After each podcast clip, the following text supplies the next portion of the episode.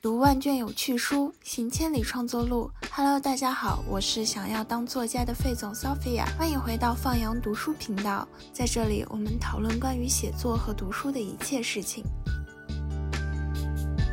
を始めてみたら世の中は解かれていない謎だらけでしたどうして男は仕事で女は家事って決まってるの 主婦って何？何する人？ナプキンやタンポンがなかった頃には月経用品は何を使ってたの？日本の歴史に同性愛者はいたの？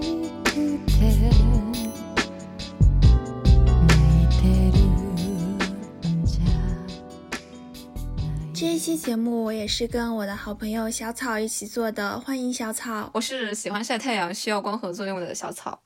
那么今天我们聊的主题是上野千鹤子老师的几本书，因为最近他在国内出书其实很频繁，就是把他过去在日本的一些书籍，在一个短时间内都集中的翻译成了中文版。从我们都很熟悉的《从零开始女性主义》，到最近刚出的《为了活下去的思想》，然后我和小草最近把这些书细，就是各自挑选了几本比较深入的读了一下，然后来一起聊一聊，在读完上野老师的书之后，对于自己过去人生经历，或者是对自己过去一些既有思想模式的改变和心得。呃，我读了《厌女》《始于极限》，身为女性的选择，从零开始的女性主义，从零开始的女性主义看的没有完全看完，其他的应该差不多都看完了。嗯，《厌女》应该是很早之前，可能是在一零年、一一年左右的时候就被出版社引进了国内，但是当时，嗯，就是女性的浪潮没有那么高涨，所以这本书，嗯，在当时没有引起特别大的反响。然后到今年的时候，它产生了一个强烈的发酵过程，然后。在之前的时候，因为它在国内出版了嘛，出版了之后就上了微信读书。等到它真正开始发酵的时候，这个版权好像就已经到期了，然后微信读书就下架了。对，我也记得我买到《厌女》应该是在一八年，然后当时那本书买回家我也没读完，然后直到二零年、二一年，就是国内的女性主义浪潮比较兴盛的时候，上野老师重新被大家认识之后，我才发现哦，原来我早就有一本他的书。我其实读书可能有。一个到阶段性的一个感觉，就是我现在读书是处于，如果我有了困惑，或者是我有了相关的想法，然后呃回头去在书里面去寻找，嗯相似的呃理论也好，或者是故事经历也好，然后我是到这个阶段的时候，觉得说可能对于女性。呃，主义的一些想法，或者是对于女性本身的一些思考，到了这个阶段，然后回头刚好浪潮兴起了，然后我就去集中的读了上野老师的一些作品，然后在这作品里面获取了一定的呃大家共性的部分，但是也有一些觉得他可能是没有特别的讲的，就是跟我们可能有国情的差异，大概是这个感觉。我是网上冲浪二十四小时那种不间断冲浪选手，尤其是我很喜欢在豆瓣冲浪嘛。在读上野老师完整的读他书之前，很多他书中的片段已经我在小组冲浪的时候看到过了。然后可能那个时候我看到的时候，因为很零碎，而且大家都是想想用上野老师背书的感觉，所以你对他的理解可能会没有那么全面。然后等我这次重新去读的时候，我会。哦，虽然已经很熟悉，但是又好像第一次见到这个人一样，就是重新感觉到了他很全面的一个形象，而且我开始觉得他好可爱，就是我很喜欢他书中一些跟学术无关的，就是关于他个人的 part，然后会让我觉得很有亲切感。你的阅读顺序是什么？跟你一样，先是《厌女》，但是那是很多年前读的，也没读完。然后接下来我重新看的其实是从零开始女性主义是开始。然后看完这本，我就去看《父权制与资本主义》了。但是这本书，说实话，太对于我来说有一点艰难，所以我读了大概四分之一，我就没有读下去，所以我跳去读了《始于极限》。然后我一边读《始于极限》，一边狂做笔记。我数了一下，我做了二百五十五条笔记，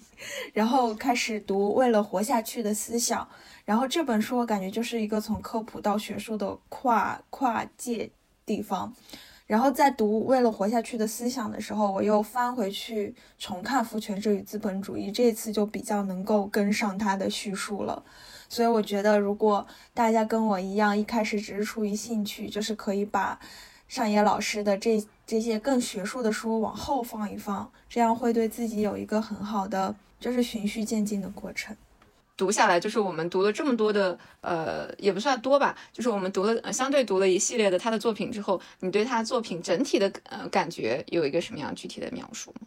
其实是很符合他在《始于极限》里，他跟铃木良美说自己创作的时候，他有意识的两把抓，就是他一手抓学术，一手抓通俗，所以这些书其实真的就是完全就是，尤其我阅读顺序也是一本学术，一本科普，所以我更敬佩的是他作为一个学者，他在做自己严肃的学术研究的同时，能够有这个精力和比例和耐性去面向公众写这种读物。另一个方面来说，我会觉得，其实他的研究的主要领域或者是他的主要观点，相对来说还是蛮好梳理的。几乎每个观点在不一样的书中都会被一再的提及，所以你读他的书就很像老师 call back 重点，就是你你读哪一本，你都会 call back 到那个考点的。我在读的时候有一个非常强的感受，是我觉得他很多的书是以对谈的形式发生的，对谈。呃，就有一个很很巧妙的点是，我们会觉得说女性主义是个很大的概念，或者说厌女本身是一个呃貌似宏大的命题，无论是社会的命题还是个人的命题。但是当它落在具体的对谈当中的时候，它变得非常的具体，它会让女性主义这个词儿和女性的困境变成了面对一个个人、一个个女生、一个个女性她所面临的具体的问题的困境。然后在这种问题的困困境里面，我们组合成了一系列。呃，无论是厌女的本质也好，还是女性主义的本质也好，就是它在理论和在现实当中对谈产生了这样一个桥梁式的作用。然后在整个过程里面，有非常强烈的感受是，呃，女性主义本身的问题，就是我们感受到的自己的厌女，或者是别人对我们对女性的恶意。的这种情况，它其实并不区分你女性本身到底是一个精英的女性，还是一个底层的女性，你是一个看起来符合男性规范的女性，还是并不符合跳脱了男性认知和规范和驯化的。女性，它并不分女性的好与坏，它其实普遍存在的，它是一种普遍存在的现象和普遍需要解决的一个困境。因为它对谈了不一样的人，心理学家，然后或者是学者、漫画家，或者是记者，他对谈了很多各种各样的人，然后发现大家互相之间所面临的困境几乎是一致的。呃，这个几乎是说抽丝剥茧到他根根本的问题的时候，会发现逃不过母女关系，逃不过父权制的问题，逃不过男男性的凝视，逃不过女性自己的选择。和女性是否有选择？而且我还有一个感觉，就是上野老师真的很喜欢跟人合作，他自己也说了，就是他自己说他特别喜欢跟人合作。然后我觉得这个品质非常的牛，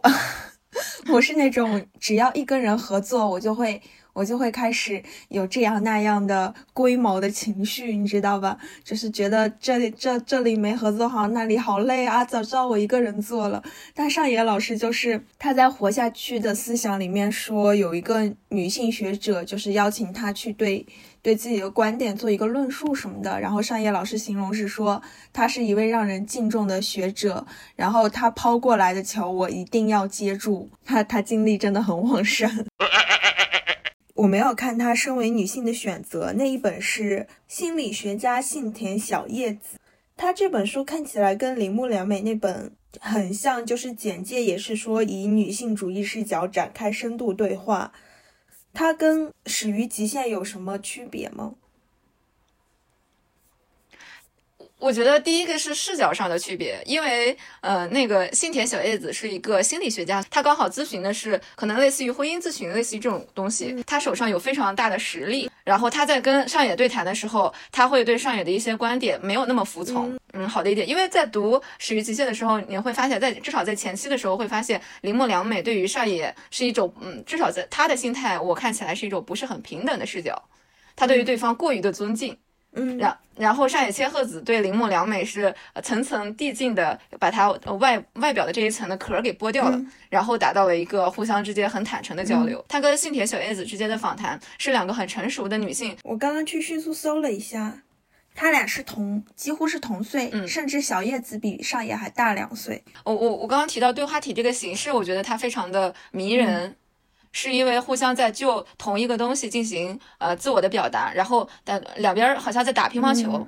一边发出一个小球，就是我提出一个问题，然后去看你对于这个小球问题的一个反馈，打乒乓球式的这种交流，让我觉得，呃，第一个是很羡慕，因为在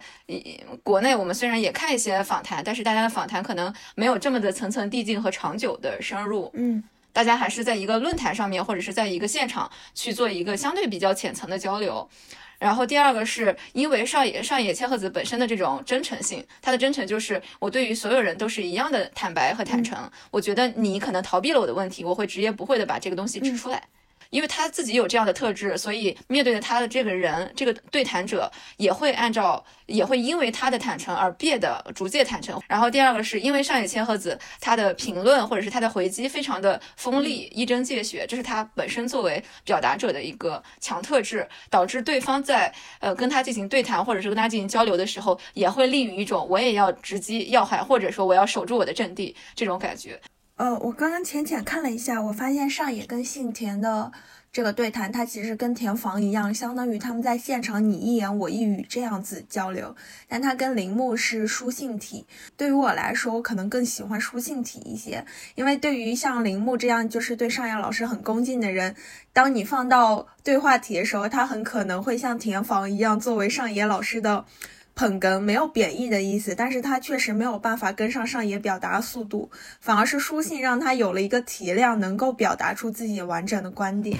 但是信田，我看我刚刚在你说的时候，我就一直在翻，然后感觉他们两个确实。他们两个交锋明显比上野跟田房要密集很多。是的，但是信田本人的性格，他不属于那种非常的凌厉的这种语风，或者是凌厉的性格，所以他在指出问题的时候是用自己的专业性作为支撑。比如说上野会觉得说，可能三十代的女性选择不婚的原因是因为她们对于家庭的依赖会更强，然后信田会补足其中的一个观点，说很大还有一部分的原因可能是在于，呃，日本的经济下行导致子女就是没有父母有钱。就是你不得不依赖的这个状况，而女性又没有更多的选择情况之下，依赖变成了唯唯一可能性的选择，所以他俩之间是一种软性的交锋，但是呢，都各有精彩。我刚刚想问的问题是，对谈这几个嘉宾里面，你最喜欢哪个？呃，喜欢的程度来讲的话，我比较喜欢铃木良美的成长性，但我喜欢信田的这种软性交锋的感觉。铃木良美给我的感觉是，她在一开始的时候，我不知道日本的前后辈的文化是不是还是那么的，就是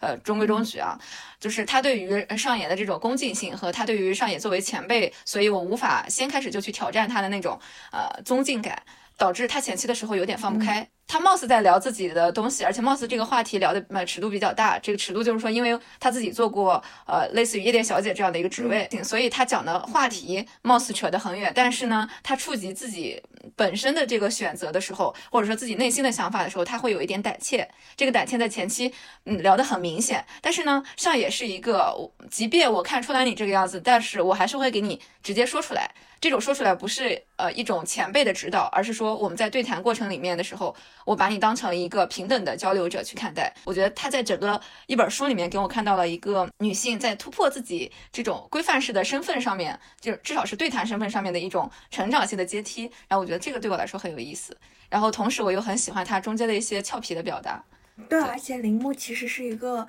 他很会把那种难言的现象用一个词来精准的描述。我最喜欢的一个词是叫卖昌玉，出卖然后娼妓的那个字卖昌玉。然后他说，如果从这个角度来说，我的卖昌玉其实是在上升的。然后当时我看到那句话的时候，其实我想到的是福利机。就是在我可能年纪很小的时候，比如说十七八岁的时候，我非常讨厌福利机，我非常讨厌这种就是把自己身体挂在网上换取赞美也好，换取金钱也好的行为。等到后来很微妙的时候，你就会觉得你开始被福利机所吸引了，就是你开始。能够 get 到那种通过炫耀自己的身体就能够获得赞美，可能是你那个时候极度匮乏自我，所以你很需要别人来赞美你，但你又没什么好让别人赞美的。然后你发现哦，拍拍自己身体的照片就可以。当时发生过一件很好玩的事，就是我当时也是太无聊了，我就开了一个全新的推特账号，然后这个账号上呢，我就去搜集一些比较。不知名小众色情电影里裸露的镜头，通过我精妙的 PS 技术伪装成是自己的，然后我就开始发，然后我每天发，然后我会给自己打造一个完整的人设，然后后来我发现有一天我在推特上封了很久的一个科技博主，在我心中很有文化、很有能力、技术大神封了我那个福利机账号，并且私聊了我。这一系列所有事发生之后，当我回来再读《始于极限》，读到铃木良美那个关于麦昌钰的表达的时候，我觉得他那个词很精妙的写出了很多去从事这一行职业女。女性的心情，很多福利机其实都很喜欢骂男人，他们就一边骂，然后一边发图。我以前不理解，后来我理解了。她做 AV 女演员这份工作，哦，对，她应该是做 AV 女演员，对吧？她把自己的精力公之于众，然后发现自己变成了媒体的靶子和很多人凝视的对象和批评的对象。他坦诚会觉得说，他自己呃可以告别 AV 女演员的工作，却永远无法告别这个身份。因为十九岁的时候想要的人生和现在想的人生不一样了，但是呢，你要承担之前所带来所之前的经历所带来的风险，而这个风险要比一般人的更大。他自己一方面担心自己的实力比不过这段经历，一方面害怕一旦拒绝了，就是如果他拒绝了别人关于这个东西的表达，他就会被抛弃。他对于很多关于加注在自己身上的话题和因为这个话题而获得的某一些呃怎么说机会，工作的机会也好，或者是别的什么机会也好，他会有一种很忐忑的感觉，而这种忐忑的感觉，他全放在了这个书信集里面。对，而且他很勇敢，一个就是上野说他对铃铃木像那种亲戚大妈的心态，但事实上他就是亲戚大妈，因为上野跟他的父亲铃木京应该是。相当于同辈学者这样子，两个人铃木京翻译了新书就会寄给上野这样子，所以相当于一个你父亲的同事阿姨。反正我是不会跟我妈妈的朋友讲这么坦诚，我会觉得非常的恐惧。而且我昨天去看了一个界面文化写的铃木良美，就是他刚开始出的第一本书叫《昌夫的书架》，然后接下来好像是一本叫做。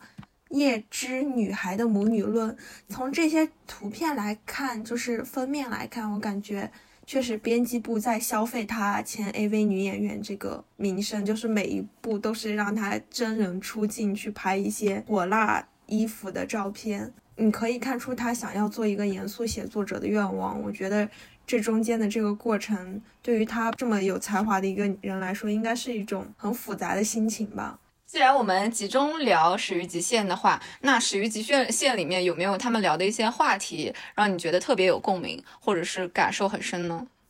嗯。到后面的地方开始偏向铃木良美的创作的时候，会更让我有共鸣。因为我刚才在搜，但是我没有搜到，就是有一有一段吧，大概是上野指出铃木良美，就是你这种创作是不可持续的。然后他当时用的话，我记得是措辞非常的激烈。我当时写了一个批注说，如果上野老师对我这么说，我当场哭给他看。嗯，等到那个地方时候，我会觉得他更像是一个。前辈对于有才华的后辈不忍心让他折磨才华，还有后面就是铃木和上野对于媒体曲解自己言论的那个地方，我很有共鸣。呃，铃木讲到现在在日本有很多广告，他会有冒犯性的言论，然后每次出现这样的事情都是广告公司迅速道歉删除，然后没有了，然后下一次大家还是会这样做，然后铃木就质疑说这样的行为真的有意义吗？就是删除这个行为真的有必要吗？你为什么不可以让它挂在那里？让大家一直讨论下去，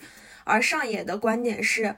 通过国家公权力层面要求删除，那是对言论自由的侵犯。但是如果是民众自发的反应反对，让他去删除，那其实是一种相当于良性的监督。在那一段的时候，我想到了很多我们现在网络上充斥的异端审判，就是包括上野自己，因为他前段时间爆出那个他跟老师结婚，为了送走老师的那个新闻之后。网上其实也很非常激烈的声讨上野，说上野到最后还是被男人利用了。所以我觉得，当你发生了现实中这个世界再反观的时候，你会觉得很奇妙。关于他的第一个问题，我当时在看到的时候，就是他说你要去更大的世界去寻找你的写作养分，我其实很有共鸣，是因为我在全篇阅读的过程当中的时候，发现铃木良美过度的去开采了自己的经历。但是其实没有去把视角投射到更广泛的是呃更广泛的群体里面，比如说在 AV 女演员的这个身份里面，她其实局限在了自己身为 AV 女演员的经历的过程，然后波及了一部分 AV 女演员的生存状态和生存生态和环境。但是其实并没有对整个事情再做一个更深刻的关于女性的思考和表达。比如说，A 女演员的存在本身是属于一种什么样的？除了男性凝视这个层面之后，它的发展历程是什么样？当然，他们也谈了一部分，但是在谈的过程会觉得说，铃木对于整个的这部分的思索是相对比较局限的。然后第二个是因为他反复的提及跟母亲、父亲的这种对抗，或者说跟社会的这种反响的对抗。还是局限在了自己身份内部，而没有走出去去聊部分部分的问题。如果身为一个写作者，就是目前不把他作为嗯对谈者的身份，而是作为一个纯粹的写作者来说的话，他可以再去扩散。嗯，这个东西就是警醒我自己，说我们自己在写的时候，也不要过分拘于拘泥于自己的经历和自己的想法，试图再去往前，呃，再往前一步看一看别人的生态。然后我自己的感觉是，他，呃，上野。里面有很多的关于一些世代的表达和社会现象的表达，隐藏在了关于女性主题的交锋下面。他有一句话写的很让我，呃，不是吃惊，是我很久没有听过这个词儿了。他说：“我认为你们这一代人是有一些犬儒主义的。”对对。对他说完这个话之后，我想说“犬儒”这个词儿我已经呃好近些年好好久没有听到了，也没有人会这么去说。大家好像默认“犬儒”是一种常态，“犬儒”是一种当下主流的选择，是变成了我们只能这个样子。上演把这层东西戳破了，他不会觉得说是因为世俗如此困难，所以“犬儒”是对的。他会觉得说你们就是选择了“犬儒”。对。然后我我看到这这句的时候，我自己。有一种被刺痛惊醒的那种感觉。犬儒就是我们不常提起它，是因为我们甚至觉得犬儒是当下最智慧的选择。我们还会，尤其是我们中国人最喜欢用的一句词是什么？“穷则独善其身”吗？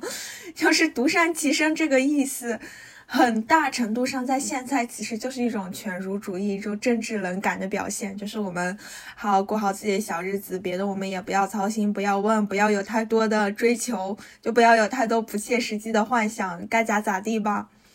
对，畅言老师其实很喜欢用这个词。因为铃木说了很多次，他觉得对于男性格外绝望嘛。然后铃，然后上野就是说，其实这也是一种犬儒主义的表现，就是你认为一切终将毫无意义，所以你去跟男性争辩某一些歧视的话语也是没有用的，所以你就放弃了，就是再嚷嚷也没用的真心话主义，也称犬儒主义。对。他就是这样，还有一些更普遍的表达。中间有一句讲的是说，三十多岁的人失去了童年无所不能的感觉，会渐渐感到自己的能力与体力上面的极限。我当时的第一反应是，嗯，正好三十岁了，正好感受到自己失去了无所不能。就之前会觉得，呃，我的人生是我可以，呃，无论什么样的方向努力和尝试都是可以的，我什么都可以做得到，只要我我愿意去做。到三十岁的时候发现。体力，这不是一个别的问题，这是个体力的问题。体力不允许你这样做。除了这些之外，其实他更多的还聊了很多关自己关于母亲或者是关于家庭的问题嘛。在关于家庭的问题里面，他有一个很强烈的表达是：我在跟母亲的关系里，我很多时候是没有得到理解的，但是我得到了真诚耿直的爱，因为母亲是爱我的嘛。而且我也意识到，渴望得到理解是强人所难。我觉得在母女关系或者是家庭关系里面会出现这样一种困境，尤其是对于意识超前的呃子女来说，呃，获得母亲的理解很难。他们在理解的这个过程会张力十足、火药味十足，大家之间冲突不断。但是呢，我们在仇恨母亲无法理解，或者是家人无法理解我们的时候，我们却获得了家人无比宽厚、真诚的爱，让你去消解了你理解无法被理解的这种仇恨，你就会陷入一种强矛盾里面。妈妈爱我，但是她不理解我，可我理理解她的同时，我又爱她。我理解，我甚至理解了她不能理解我这个行为。就会让嗯，无论是呃子女也好，或者是无论单纯的女性也好，陷入一种自我的困境。对这种理解，我我因为理解了母亲而令我痛苦，我理解了她，所以我对我无法对她的不理解会以更强烈、更直接的反击。我理解了她，所以我不能对她的爱不回以爱。所以他就会变成一种很辛苦的身份，我就还是比较戳中我，因为在目前我所接触到的周边的女性里面，大家的无论是人生的选择也好，婚姻的选择也好，可能是很悖于父母的期望的。父母希望你成早日成家生小孩，但是呢，嗯，女性自己的选择是，我觉得生小孩对于我来说是一种，呃，更艰难的人生，我没有做好这个准备，进入婚姻我也没有做好这个准备，两者之间产生了冲突，但是互相之间又有一个共同的目标，就是对我好的目标，认为这是对我好的目标。其实说到这个，其实有点像亲密关系里，就是谁理解的更高一层了，谁更痛苦。因为你理解了，你就不能，对，就是你的良心不会允许你不照顾别人的感受。但如果你一直是萌妹的话，反而你可以借你的萌妹去做出很多只顾自己心情的事情。而且我觉得。上野跟铃木两个人的母亲其实是两种，可能上野的母亲是是那种囿于我自己的经验啊、学识啊，我无法理解女儿；而铃木的母亲那种那种精英女性，她是她其实是可以从理性的层面理解女儿的，但她会从感性的层面忍不住的要给女儿，比如说做一个指导啊，或者认为女儿走错路了，我就要给她扳回来，所以两种导致的都是。很不一样的，但一样很纠葛的母女关系。但是我能感觉到上野很羡慕林美的一点是，他他非常羡慕说，竟然有母女能够通过书信来交流。就是铃木在描述他的母亲的时候，有很矛盾的部分。但他矛盾的是点是说，母亲总是用自己的话语与我碰撞，然后并希望我用同样的方式回应，而不是单方面的告诉我，呃，说你不行就不行，或者老师说不行就不行。然而在年幼的时候，呃，他不允许我沉默，时刻被迫我解释自己的想法，以及让这种这种环境让我觉得言外之意没有自由，就是我我的语言都不是自由的，我的语言都是被要求和被规范，要以回应的。方式去做的，他这个点就很奇妙。他的妈妈是一个如此强迫要求他去输出，并且点对点输出的这这样一个人，就是跟我们普通的这种思路里面说，父母是要求子女禁言的一种状况，就是你不能说话，你小孩什么都不懂。的这种情况是恰好相反的，但是妈妈又有一种呃，好像有一种强烈厌女的倾倾向，就是她说，呃，铃木说她的母母亲，也就是她妈妈的母亲，也就是铃木的外婆，是日式酒家的一个养女，后来嫁进了外公开的那个外公家开的日式旅馆，所以在母亲看来，她的奶奶、外婆和母亲都是在酒席上招呼。男性宾客的陪酒女郎，就是母亲在有有她很开朗的、呃很开明的一面，但是在另外一层观念上，母亲又非常之传统。铃木的美亲叫灰岛佳里，她是一名日本的挺著名的儿童文学研究者，而且曾经在澳大利亚留过学。就是你可以感觉到，可能因为她自己的母亲曾经是这种。酒女，所以她有一种很强烈的我不要为男人服务的意识。所以铃木也提到，她妈妈就是每次都跟她说，你不能做那样的女生。但同时，她妈妈又会把自己打扮得很漂亮，然后就是以彰显自己跟那些所谓朴素的女学者不一样。我在看铃木的专访里面有一个很有趣的点，就是她妈妈认。认为日本私立小学教的礼仪跟家庭作业都没用，还不如去看电视，所以他就不让铃木写作业。然后铃木不写作业，然后去上学就会被班主任臭骂。然后我们印象中就是，如果有这么开明的一个妈妈，就是不让你写作业，你应该会很幸福吧。但是铃木的感觉是他被夹在两个成年人之间，就是干嘛不让我写作业？这个地方我觉得有点像我自己，因为我看到你给我列提纲上问说你曾经有没有厌女症，我觉得有一个很好玩的地方就是我小的时候大概十几岁，就是青春期小女孩刚开始发育的时候嘛，然后我妈妈是一个很爱漂亮的女人，然后她就一定要我穿那种很超短裤和小吊带。然后我那时候我就不想穿，我不知道为什么，我很保守，我就好像那种在内心给自己套了一个黑袍一样，我就觉得我穿这样子好不正经啊。因为我不穿短裤这个事，我跟我妈大吵了有一个礼拜的架。最后我跟我妈说，以后我所有裤子夏天裤子必须到膝盖以下。我知道有很多很多妈妈可能是不允许女儿穿的很花里胡哨，说，哎，你这样妖里妖气的不学好。我妈妈是很希望我穿的花里胡哨，但我就不。我觉得可能跟林母有林母有一点相似，她所谓的厌女集中表现在反抗母亲，就不管母亲是开放还是保守，我都反对她。对，这个很有意思，因为。大部分，但我觉得你妈妈还挺有趣的，因为大部分的母亲都是希望女儿是一个保守的状态出现在她的青春期也好，上学期也好的。不要说短裤了，你可能夏天的时候穿个裙子都会有问题。就是刚刚聊到母亲的这个角色，妈妈们真的很不一样。铃木的母亲是，她说，呃，她妈妈是那种总的来说就是强烈的排斥卖弄女人味，但与此同时也有略显异常的外表至上主义倾向，这个感觉。在这个点的时候，我当时有一个很强的呃想法，就是因为母亲是。出去以个体存在的时候，她是认为自己是被男性凝视的对象，或者说女性在整个社会环境里面都是被男性凝视的对象，同时不自觉成为了拥有男性凝视视角伪视角的一个人。因为妈妈是一个精英的女性，她在社会上或者是在文坛里面有一定的话语权，所以她也变成了一种凝视别的女性的人。她在介于男性和女性之间是一种伪男性权利的女性视角。女性排斥卖弄女人味和呃自己有外表至上主义的这个中间，她这个东西对她来说不是双标，而是她有一种天生的恐弱的情节，就她害怕自己成为被评价当中处于劣势的那一方，就是我成为了那个卖弄女人味的那个人，但同时又是外表至上主义，就是我要在男性的这个体系里面成为一个被欣赏的女人。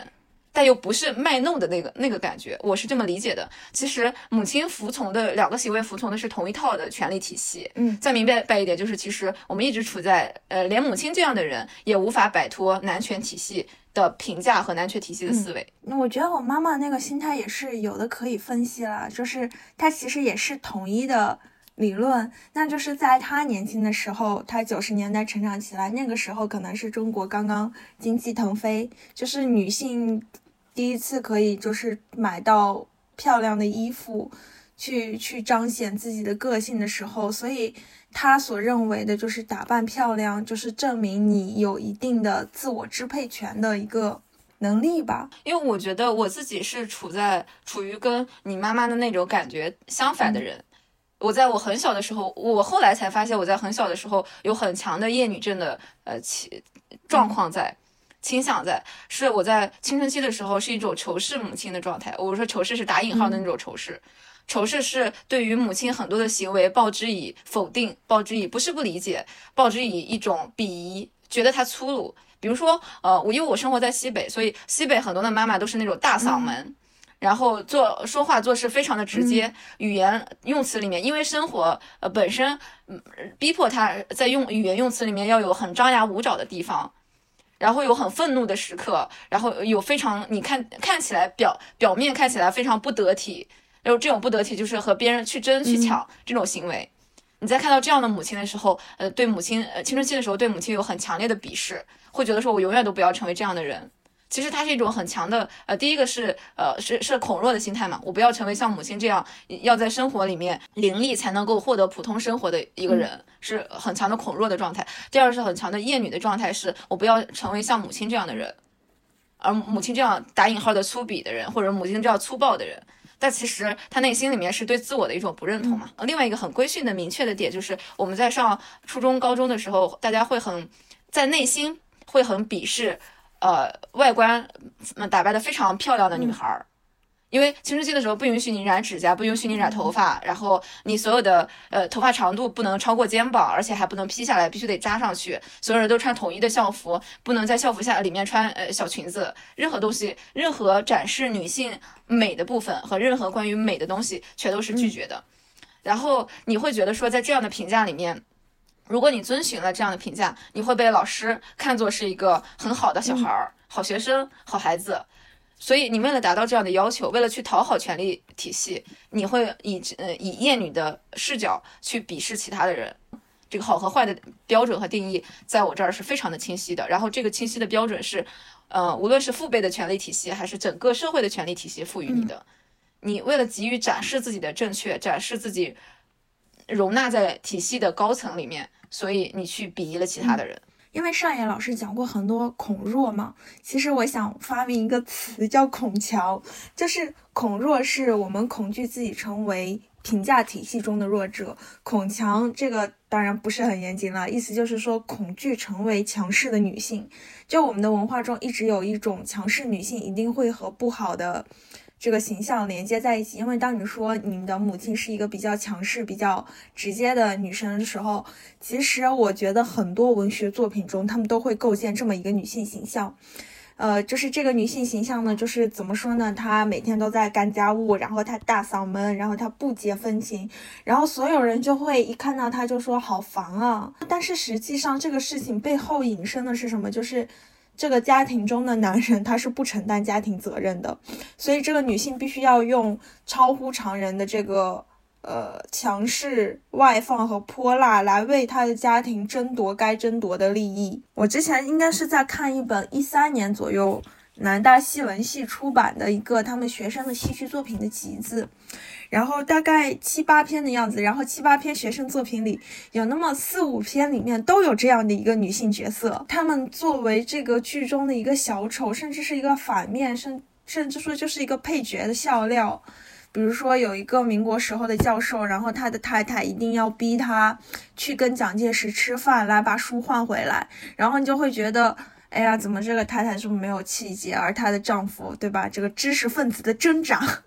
但是实际上你会发现，那对吧？这个知识分子他除了说两句好听话，家里的饭又不用他做，金圆券也不用他去领。我小时候也觉得我妈妈有一点强势，然后我有一度非常希望自己变成温柔的女孩。长大以后，我觉得，要是你们都有点脑子，我妈至于声音那么大吗？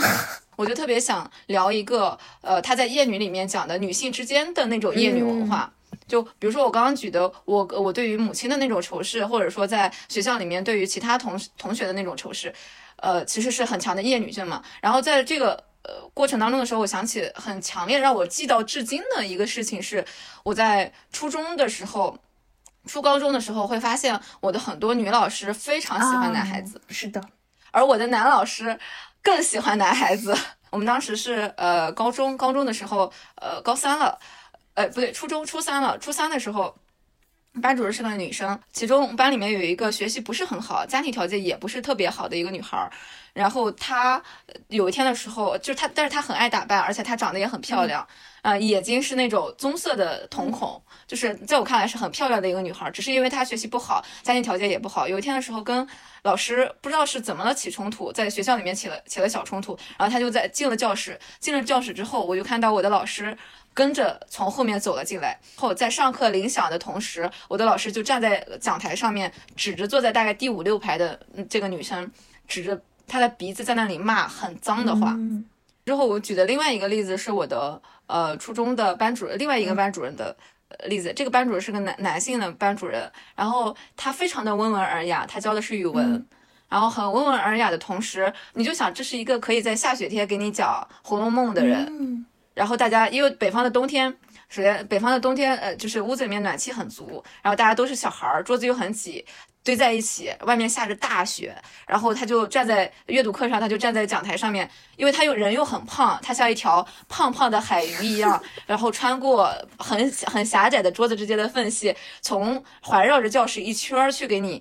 解读《红楼梦》，去讲诗词，《红楼梦》里面也在下雪的这种诗词，就非常之美好。这样一个老师，然后有一天的时候就发现晚自习的时候，他盯在我们班的后窗里面。然后就发现他喝醉了，就是喝酒了之后脸通红，然后浑身酒气，在整个教室里面走了一圈，然后就去点了其后座的一个男生出去，然后就在门口给他苦口婆心的给这个男生说了一节课，你要好好学习，你作为男孩子要怎么怎么怎么样。然后他从来没有去跟任何一个女生呃这么讲过话。他有两个女儿，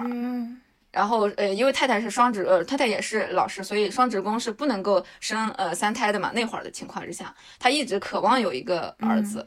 然后这件事情传遍了很多的，就是整个学校的这种风气里面，他的每一任他都对男生都很好。我刚才想说，就是我的初中老师有类似，就可能没有你刚才说那个骂女生的那个老师那么明显吧。他们相对是很温和的。我人生中遇到多遇到的所有厌女的长辈都是那种温和而坚持的厌女。我的初中老师班主任是一个女性，然后当时。初中时候，可能我有一点小聪明，我一直在考我们班的第一名，就从来没有考过第二名，一直是第一名。开家长会的时候，我们班主任对我们班几个成绩比较好的男生的母亲说：“家当然都是母亲来开家长会。你看这是为什么呢？对母亲说，就是你们都你们回去要让孩子努点力呀。就是你们几个大男生不能连叉叉叉一个女生都考不过，那个叉叉叉那个女生就是我。但是平时他对我又很好，所以我就觉得他很拧巴。也有可能他当时在说场面话，但是他为什么有必要说这个场面话呢？就是这种厌女。尤其是我觉得，在我们母亲那一代女性身上，其实是很常见的，就是自己身为女性而厌女的倾向，可以说自我厌恶感吧。而且这个东西会变成一种，呃，怎么说呢？一种习惯，或者是一种社会传统。大家会觉得说，你身为男孩子，所以你要比女生强。但其实这个东西又没有一个根源上的依据，就定义。对。然后第二个是，呃，它也会造成另外一种很拧巴的情况，就比如说我妈妈，我我会觉得很多的人，我妈妈或者是周围的很多女性，他们会接受说，呃，我观念上或者说整个社会风气会告诉你说男女平等，但是在整呃在整体的实践上的时候，他又会不自觉的倾向于男性。他既想完成过去的时代赋予他的呃这种对于男性重视的这种程度，同时他又觉得说我要去学习更新的部分，因为新的这个理论男女平等这个理真正意义上的平等这个理论是对的，就应该是这个样子。我周围的很多的妈妈们是，他们既会觉得说男孩和女孩之间受教育当然是等同的。男孩和女孩之间，呃，也去搏自己的幸福快乐，你自己去买房当然也是 OK 的。但是在结婚这件事情上的时候，还是会把女儿作为一种，呃，你是要嫁出去的人，所以我对你的投资不会那么多。我我说的投资是，所以我不会给你买房，或者是我不会给你买，呃，备用，呃，就是买房的备用基金。如果家庭里面小孩比较多，我觉得这个其实很像上野在《父权制与资本主义》的序言里面，他去论述了就是关于中国的。男女平等问题，因为其实母亲那一代的观念是他们的母亲，而他们的母亲很多都是，比如说五六十年代成长起来的，那时候提出的口号就是“妇女能顶半边天”嘛。但是它并不是一种真正意义上的男女平等，而是当时为了去动员女性劳动力去做的一个劳动政策，意思就是说你男女你都要干活，对吧？所以它其实是一个挺吊诡的事情。一方面因为男女平等，所以你在。你要去工作，你要去赚钱，你要去负担经济收入，你是要平等的。但是在支出的这个方面，比如说，哎，你要买房，还是要去哪里定居，在这个方面，那当然只有男孩是自家人，对吧？就是女孩的部分是由她的婆婆负责的，对。而且我们这一代就是独生子女嘛，但是后来对二胎政策又松动了。所以很多就是想生二胎男孩的人都会这么说：“哎呀，不是想要男孩，是为了子女双全，凑一个好字。”对，其实就是整个的社会观念和自己根深蒂固的被驯化的那个意识、潜意识的部分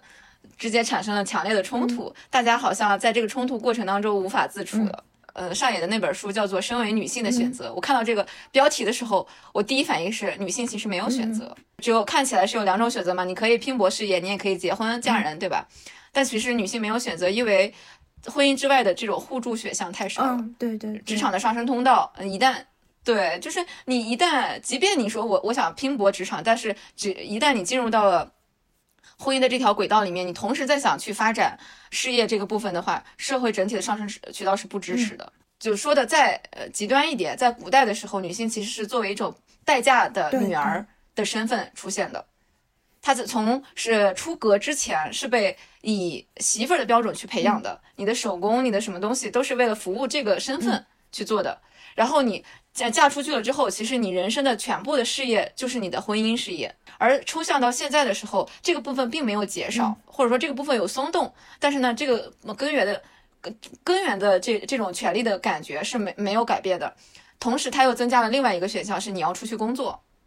女性就会有两个拼搏的点。第一个是我要在婚姻里面看似要搏出搏出一番事业来，而我在职场上面也要搏出事业，但是这两个里面的选项都没有给到。在十八岁之前的时候，女女性并没有被教育到你要去成长，你要去承担很多的责任。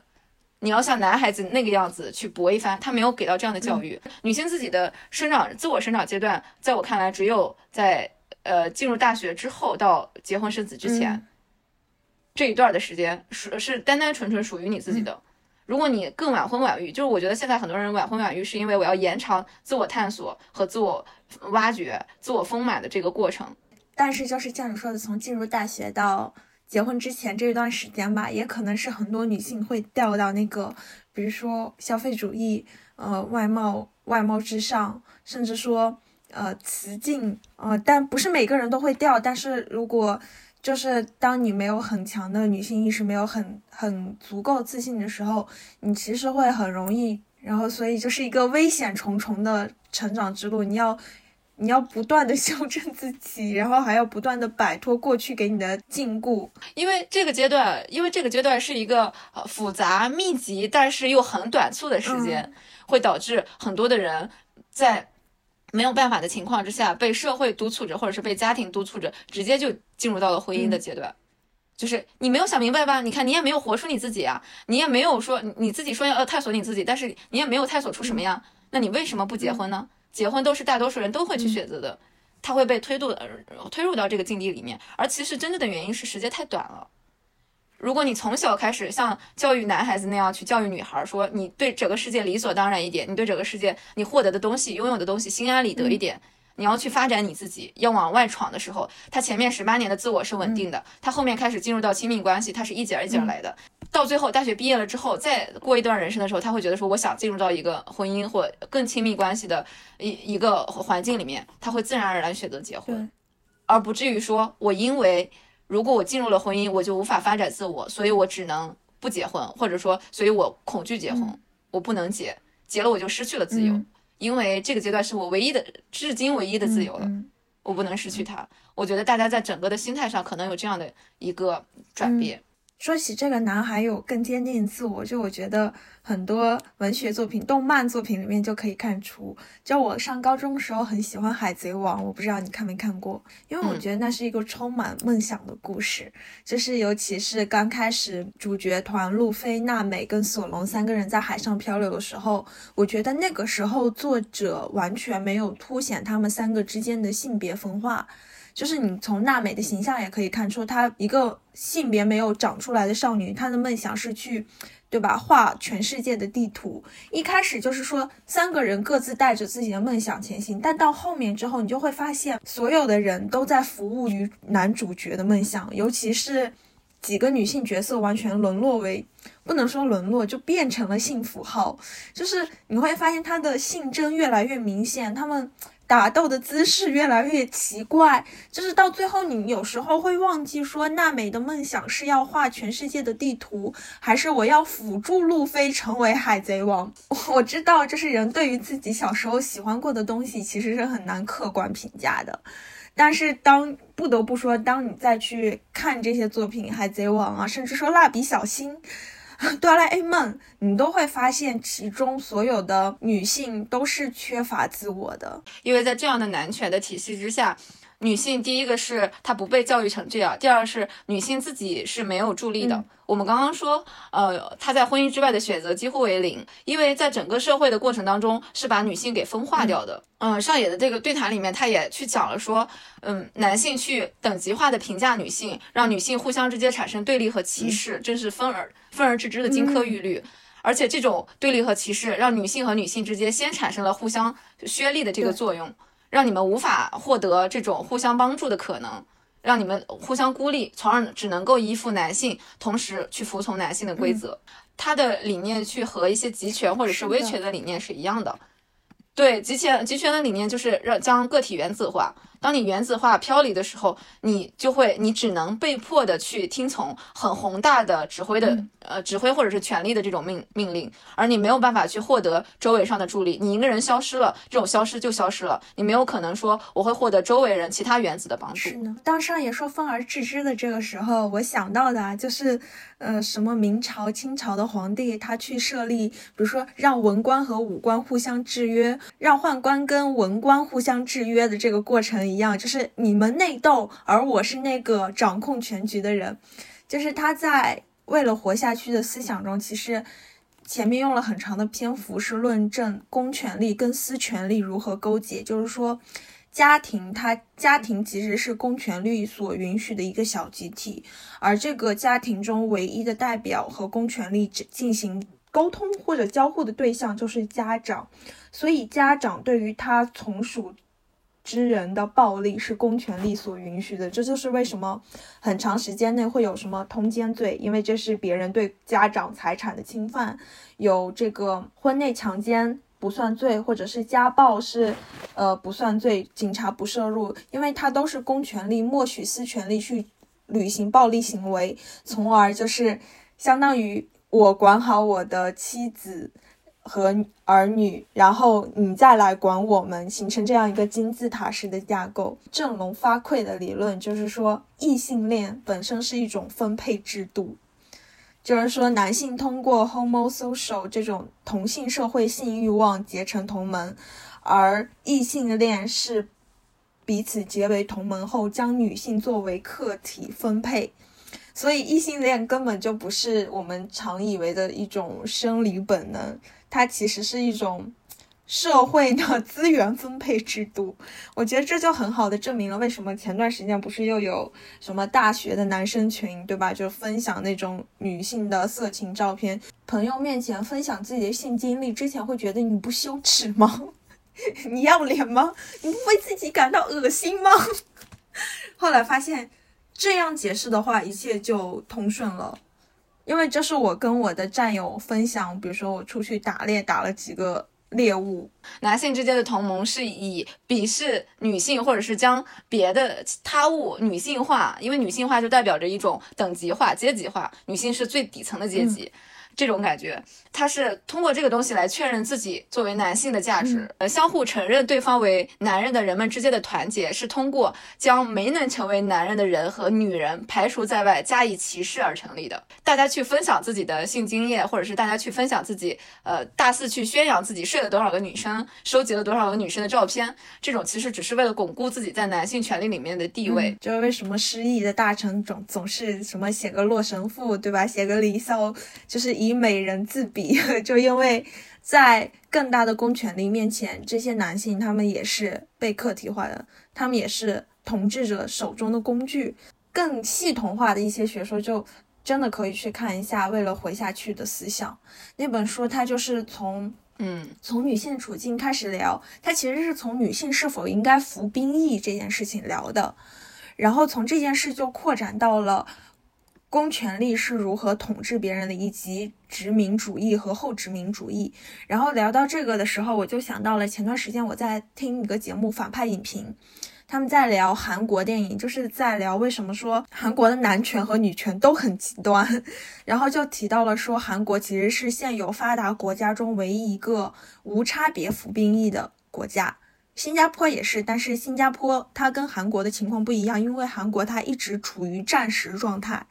就三八线是停火线，他们理论上还是在战争中的。当国家把他们的男性作为工具去使用的时候，这些服过兵役的男性就更想去找到女性，把他们当做工具使用。所以为什么会产生 N 号房？为什么就是说韩国女生上厕所一定要先去看有没有摄像头？一个互害逻辑就是。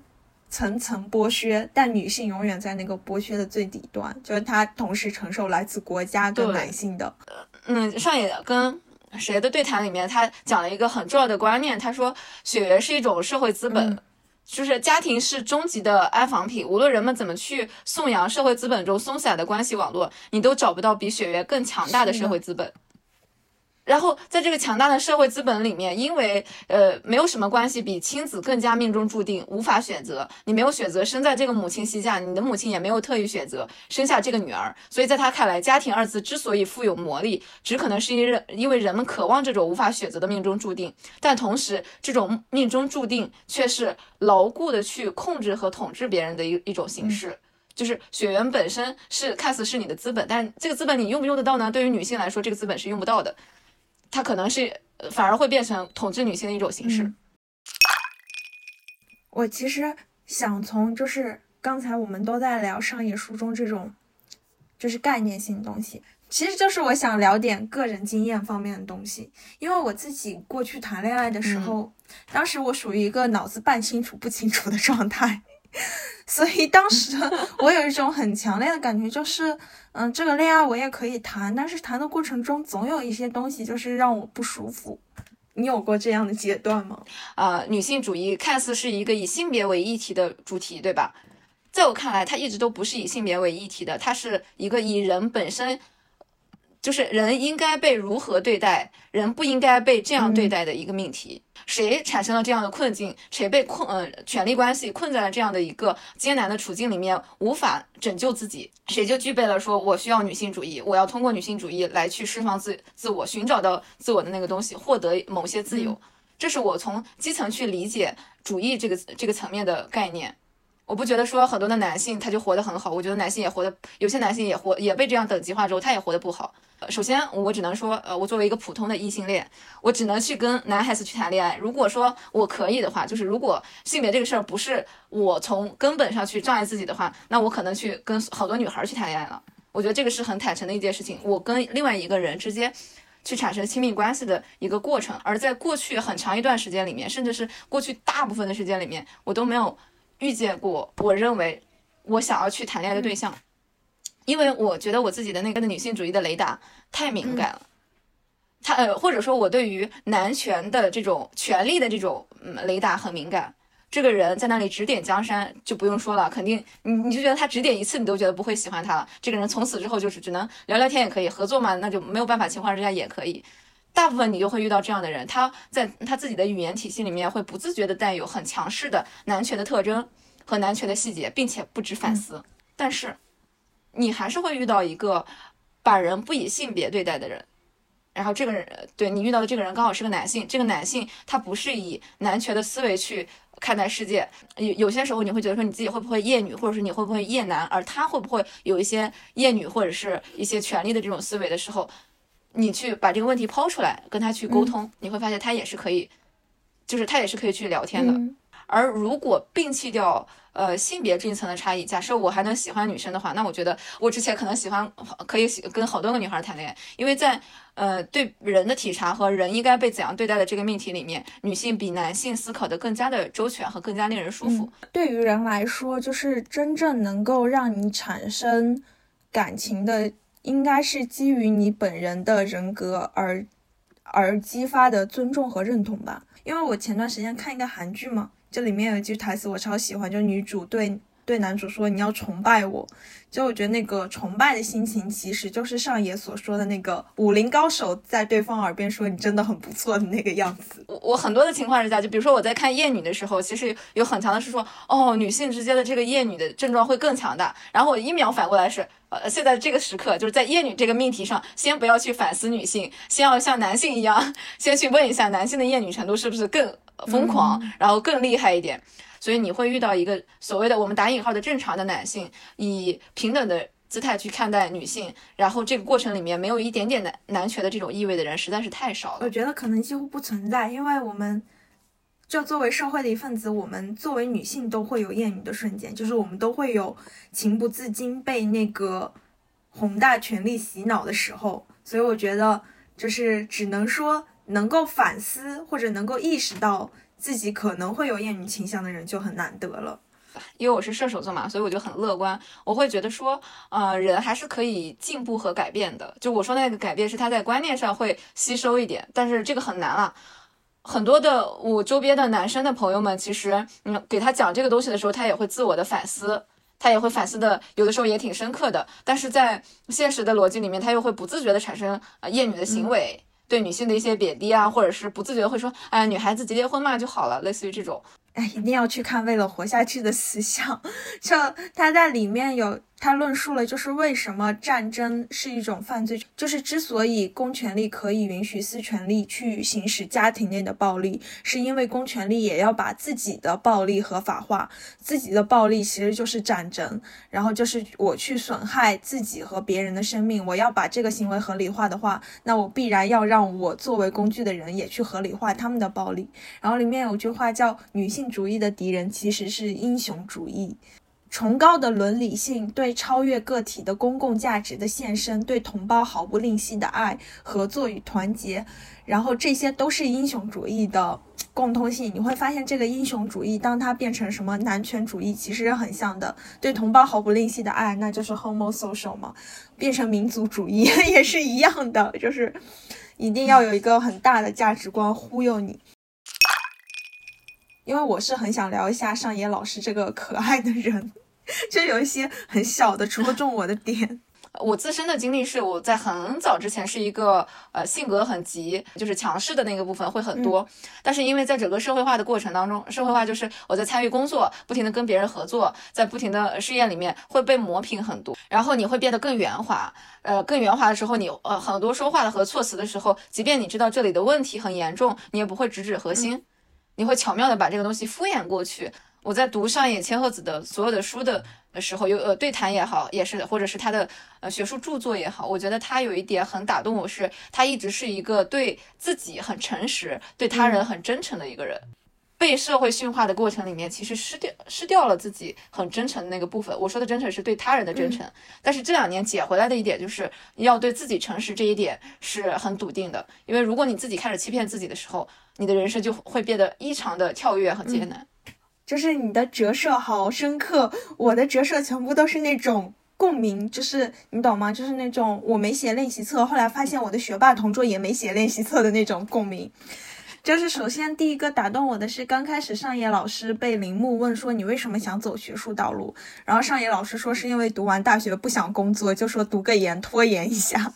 然后读完研还是不太想工作，然后那好，那继续读博吧，反正也。走的挺顺当的，然后当时有句话，上野老师是说，父母的钱有条件，但奖学金没有条件。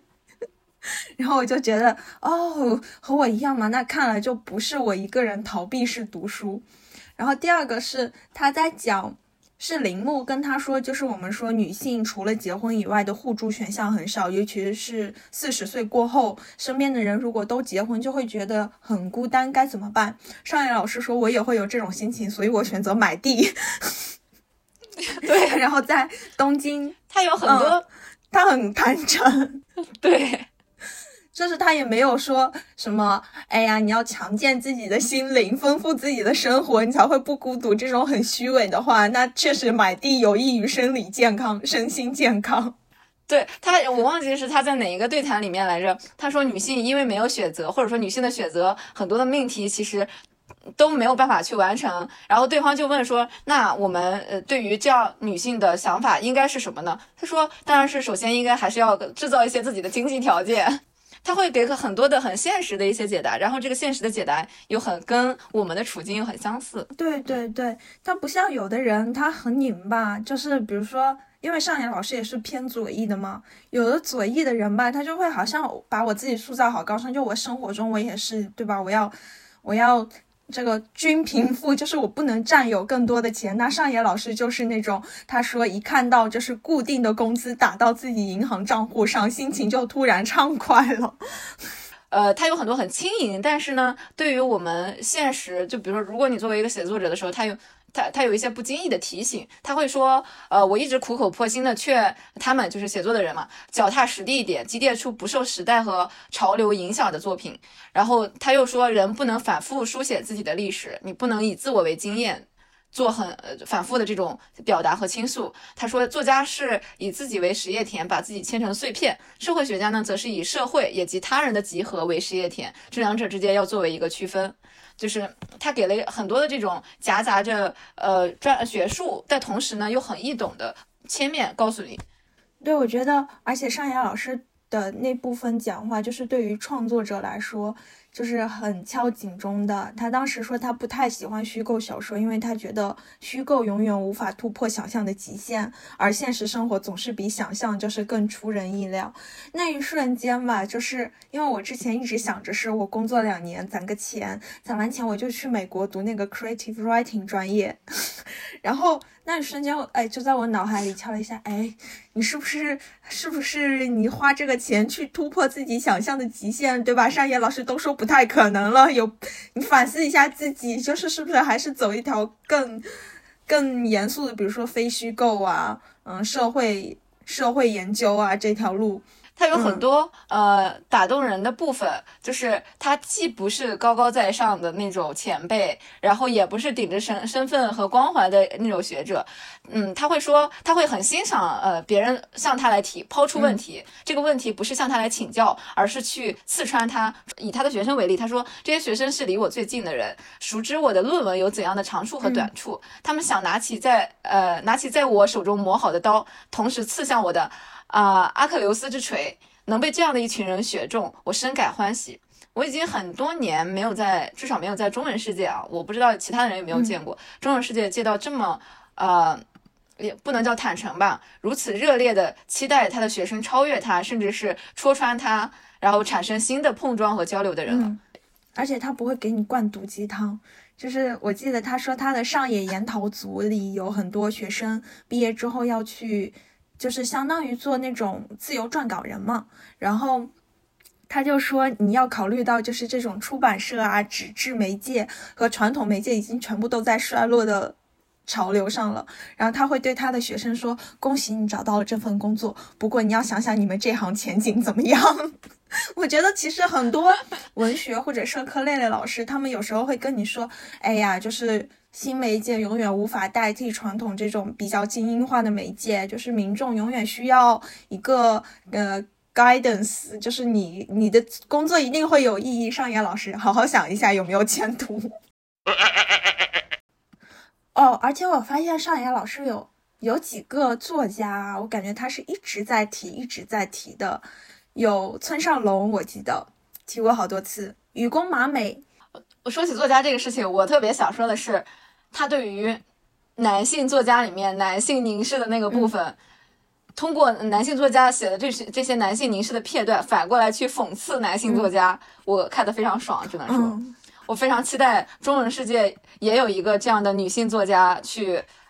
挑一挑男性作家里面的一些权力化的叙事。这么来看，日本学术氛围蛮好的，也有可能是因为上野老师他本身不算作家，他是一个学者嘛，社会学者。就我总感觉，如果中文世界里有一个女性作家，就这样对男性作家指指点点，可能会被什么就出版社都不敢出他的书了。因为我之前看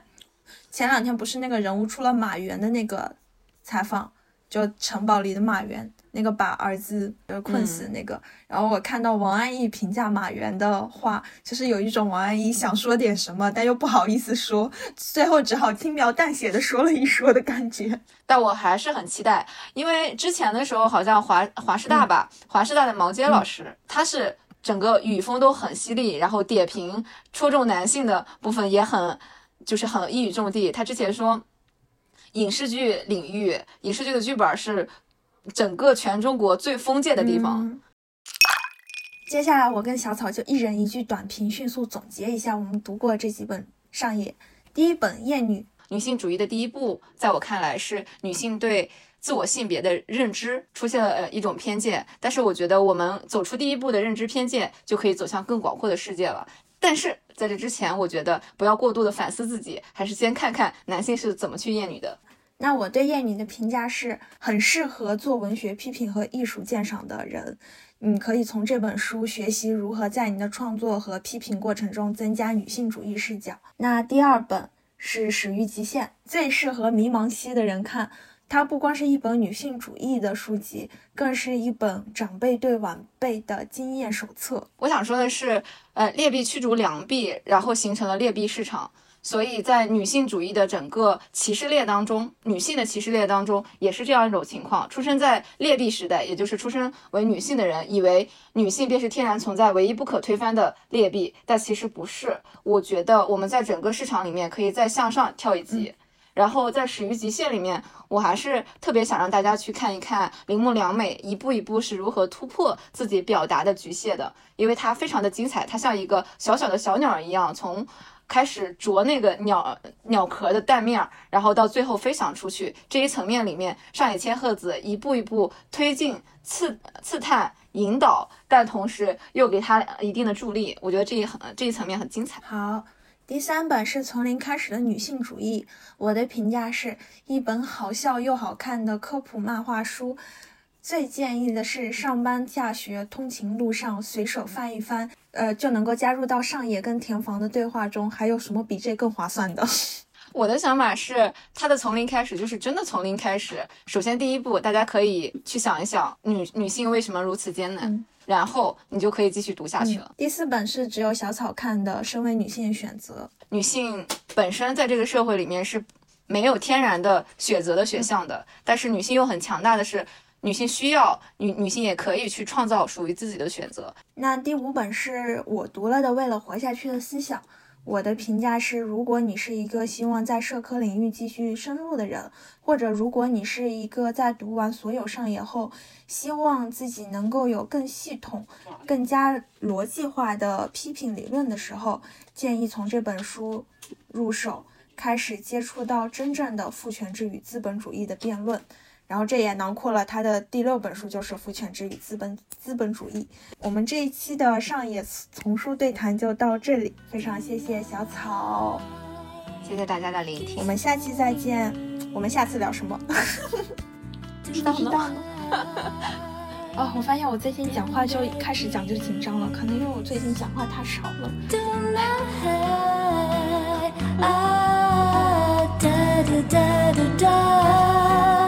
tonight. So kiss for me tonight.